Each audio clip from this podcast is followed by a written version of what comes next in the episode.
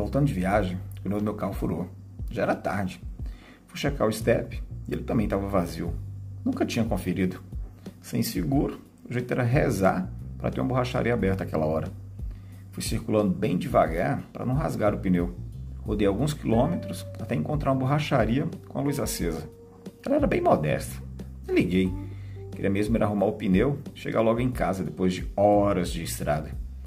O borracheiro estava mijando na árvore ao lado. Como a rua era deserta, deveria estar imaginando que ninguém veria. Mas justo nessa hora eu cheguei. Fingi não ter visto nada, mas era impossível não ter visto o cacete grosso, coberto de pentelhos. O cara vestia um macacão escuro que alçava o físico parrudinho. A barba rala denunciava que tinha menos de 30 anos. Moreno, praticamente da minha altura, cabelo liso e olhos escuros. Quando me viu chegar, ele parou de mijar na hora. Deve ter se assustado. Botou o pau para dentro no mesmo instante. Pelas gotas que mancharam o macacão, dá para ver que ele estava sem cueca.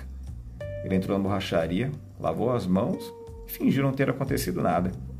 Perguntou qual era o meu problema. Mostrei o pneu e perguntei se ele poderia remendá-lo. Ele disse que estava fechando a borracharia, mas faria o serviço. Enquanto ele trabalhava, ficamos de papo. Ele era bom nisso também.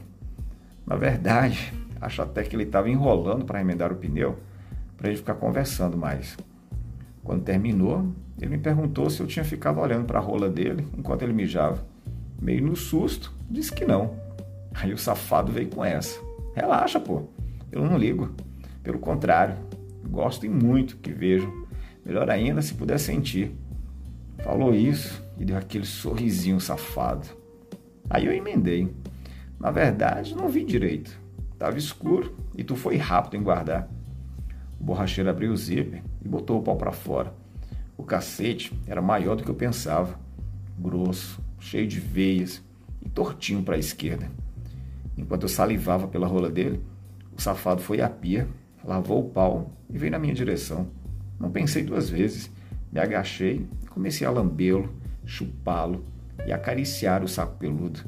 As bolas grandes ficavam balançando. As mãos grandes dele seguravam minha cabeça e o ajudavam a foder minha boca.